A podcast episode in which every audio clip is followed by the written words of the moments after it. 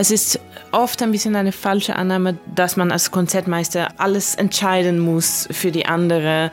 Ich denke, äh, fast ebenso wichtig ist, dass man gut zuhören kann. Wenn Cecilia Bernardini als Konzertmeisterin ein Orchester leitet, strahlt ihre Energie in das gesamte Ensemble hinein. Ihr Körper wiegt sich im Takt der Musik, ihre Augen nehmen funkelnden Blickkontakt zu ihren Mitmusikern auf. Die Musik scheint durch sie hindurch zu fließen, als sei die Geige ihre eigene Stimme, mit der sie scherzt, klagt, schmeichelt oder auch mal ganz gepflegt ausrastet.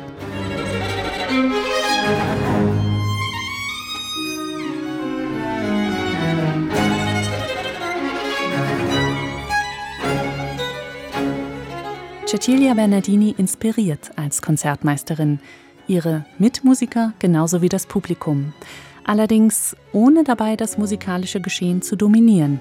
Sie hat ein feines Gespür für die Schwingungen im Orchester, nimmt sie auf und führt die musikalischen Fäden zusammen.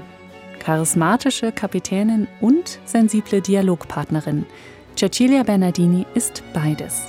Das macht sie zu einer der begehrtesten Konzertmeisterinnen, in der internationalen alte Musikszene. Ich bin so in diese Rolle gefallen, fast äh, quasi, und ich genieße es sehr, aber es macht mir egal so viel Spaß, wenn ich Tutti spiele oder Kammermusik mit anderen. Die Freude ist mehr ins Zusammenspielen für mich.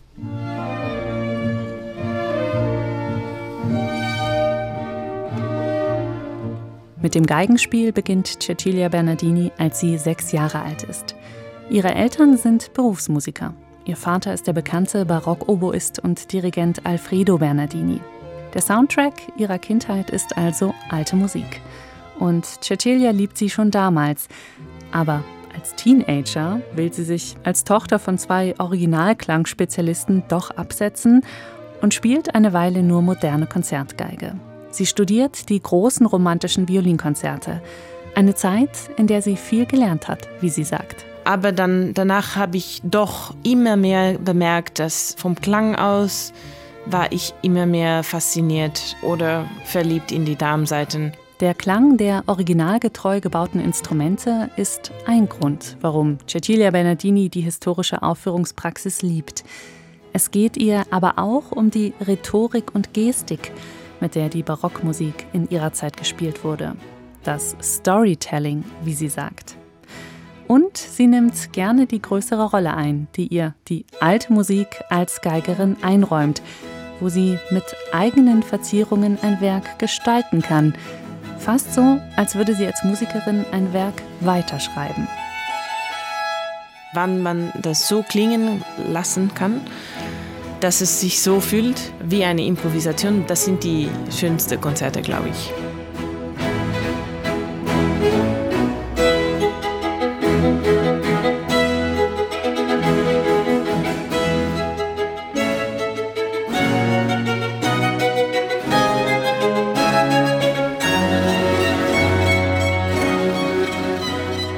Im Sommer 2023 hat Cecilia Bernardini ihre neue Position angetreten.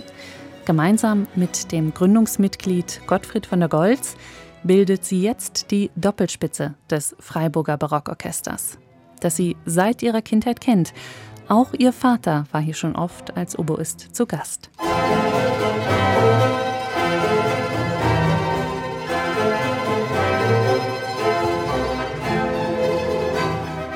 Und so ist sie auch vertraut mit dem demokratischen Selbstverständnis des FBO, das für sie das Orchester auch künstlerisch prägt.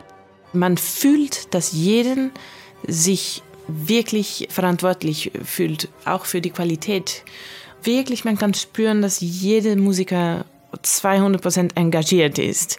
Und ich denke, das ist auch eine Folge von dieses demokratisches Modell. Für Cecilia Bernardini ist das Freiburger Barockorchester eine Ikone in der Welt der alten Musik. Es sei eine Ehre, hier nun als Konzertmeisterin wirken zu dürfen. Im Wechsel mit Gottfried von der Goltz wird sie das FBO von der Violine aus leiten und Konzertprogramme entwickeln. Eine ihrer Ideen ist, mit dem FPO noch mehr Musik des 19. Jahrhunderts zu entdecken. Mendelssohn, Brahms und auch der Violinvirtuose Louis Spohr stehen auf ihrer Wunschliste. Diese Epoche ist für das FPO zwar kein absolutes Neuland, spannend ist die Kombination von historischer Aufführungspraxis und Romantik aber allemal.